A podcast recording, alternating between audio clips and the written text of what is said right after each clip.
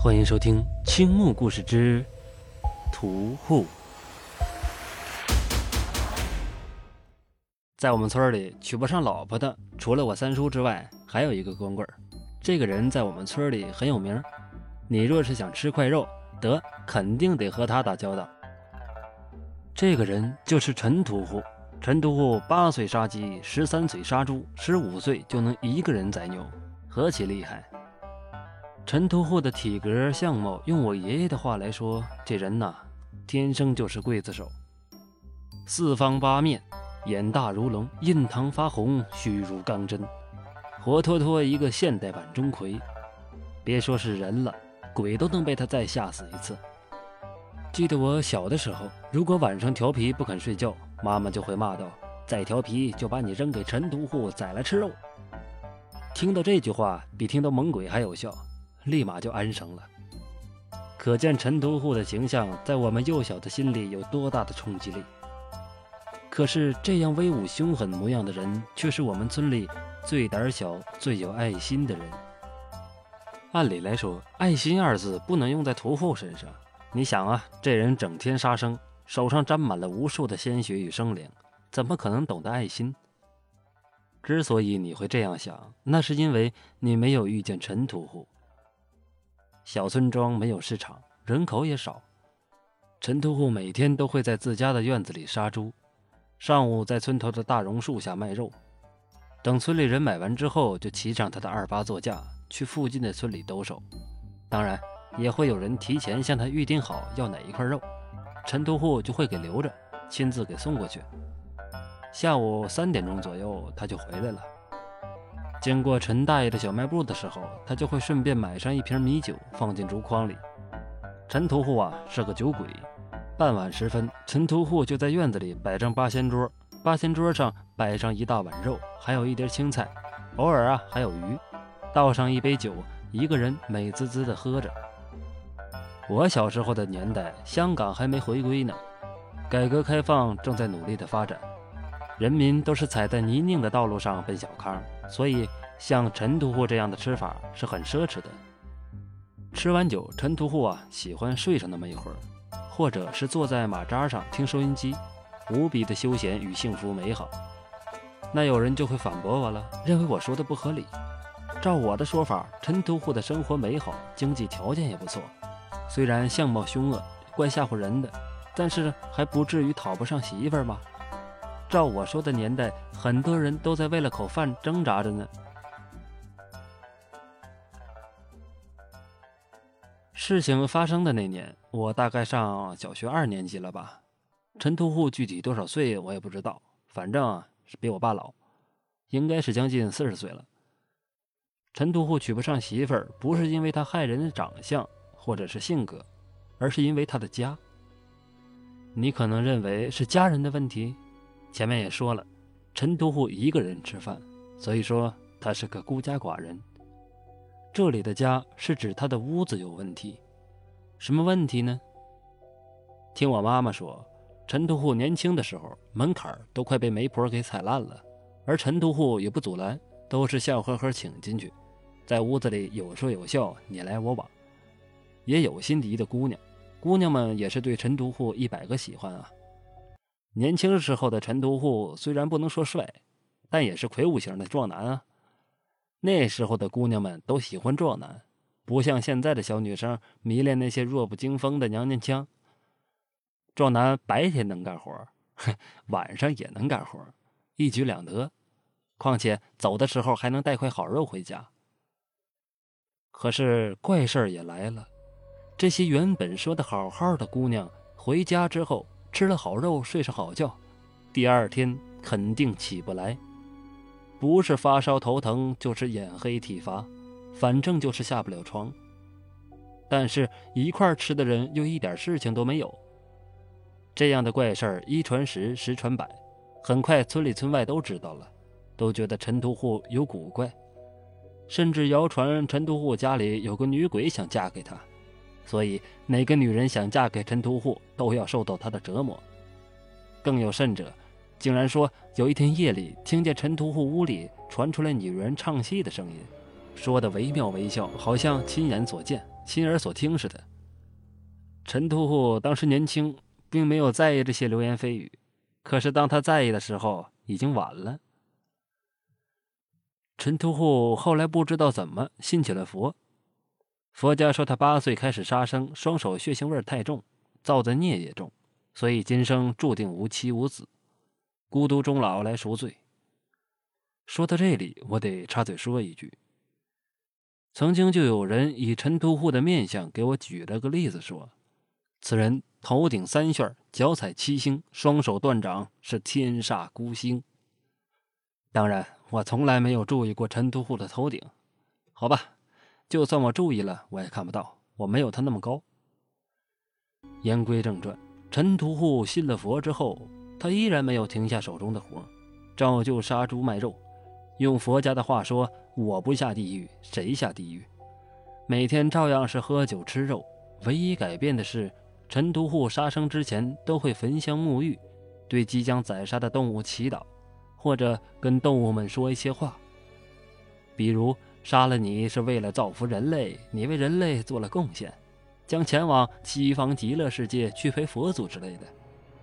然而，陈屠户人生的转折点就在这里。有一天，陈屠户被邀请去给一户人家宰牛。宰牛不同宰猪，得亲自去雇主家里去宰。陈屠户可以拿到一个红包，还有一些牛杂。当时是早晨时分。太阳初升，万物觉醒。那是一头山牛，嗯，就是黄牛，我们那儿叫山牛。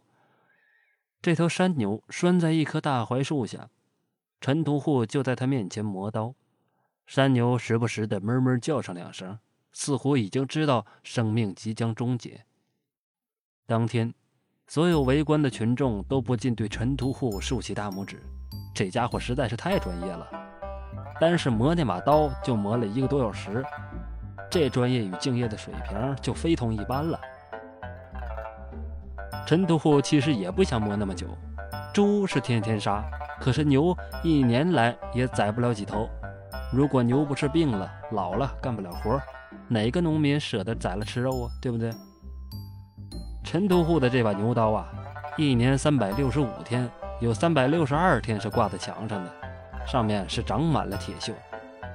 磨好刀之后，陈屠户照旧开始轻抚牛头，对山牛同志诉说衷肠，请山牛同志不要责怪世人，争取投胎下辈子当个富二代或者当个官二代之类的自我安慰的话语。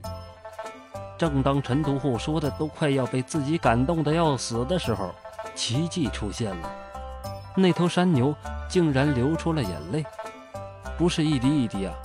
据我爸这位现场围观观众回忆道，那眼泪哗啦啦的，像下雨一样，还闷闷的叫，那长相让人瞧了就伤心。菩萨心肠的陈屠户一下子就被这头山牛给镇住了，竟然丢下了牛刀，抱着山牛是一起痛哭，那模样比他爹死的时候哭的还惨。陈屠户哭啊哭，哭啊哭，把围观的人也给整哭了。众人就在那一起哭了起来，这下可把牛主人给整懵了。人家让你来干活，你不干，反而哭天抢地的，像是死了爹娘的，怪晦气的。于是牛主人让陈屠户动手。陈屠户擦着眼泪说：“嗯，我不能杀他。你为什么不能杀他呀？”雇主就奇怪了：“他求我放过他。”陈屠户说出令人咂舌的话。牛怎么可能会说话呢？他的眼睛会说话，我看到了。这是我的牛，你不杀，我请别人杀了。你们猜陈屠户怎么着？